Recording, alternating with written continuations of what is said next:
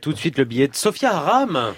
Oui, aujourd'hui, un béni entièrement consacré à l'histoire rocambolesque d'une jeune femme de 18 ans qui parle truchement de son coiffeur, d'une incroyable mobilisation sur les réseaux sociaux et du Haut Commissariat aux réfugiés va réussir, après moult rebondissements, à s'extraire des jeux du patriarcat, de la domination masculine en déjouant les plus sombres projets à son égard, avec l'aide de la communauté internationale. Attention, jingle, il est parti plus vite. Bobini, Bobini, quel enthousiasme dans ce studio, ça fait chaud aux fesses. Tout part d'un projet complètement hallucinant, d'une envie folle, d'une prise de risque inconsidérée, d'un acte de rébellion capable à lui seul de remettre en cause l'ordre établi, celui de se couper les cheveux comme elle le veut. Oui, oui, vous avez bien entendu, Raphaël a juste eu envie de se couper les cheveux. Pas comme papa ou maman le souhaiterait, non, juste comme elle, elle veut.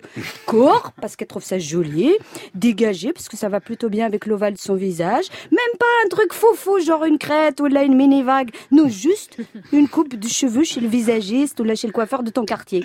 Et ben, je vous assure que quand on est une fille de 18 ans, ici d'une puissante famille saoudienne, c'est le genre de truc qui peuvent vous faire passer six mois enfermés dans une chambre, le temps de comprendre quelle est la bonne longueur pour les cheveux, ou d'attendre que ça repousse. Et ben d'ailleurs, c'est exactement ce qui lui est arrivé. Mais n'écoutant que son courage, Raaf Mohamed El Qanoun, c'est son nom, continua sa quête de liberté en refusant de se marier avec un homme qu'elle n'aime pas. Et tout ça pour attendre le jour où elle en trouve un qu'elle aime. Ben, ça peut paraître un petit peu surprenant quand même, mais épouser quelqu'un qu'on aime, quand on est issu d'une famille saoudienne, c'est tellement pas automatique qu'il vaut mieux essayer de te conformer aux mêmes pulsions et aux mêmes désirs que ceux de ton père.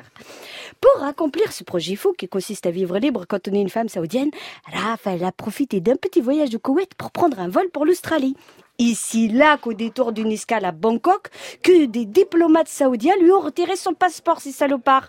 Seul, en transit, à deux doigts d'être envoyé dans sa famille pour y être assurément séquestré, vraisemblablement battu ou tout simplement tué, Raaf Mohamed a envoyé un message. Pas une lettre six pages comme Emmanuel Macron, non, juste un tweet expliquant sa situation.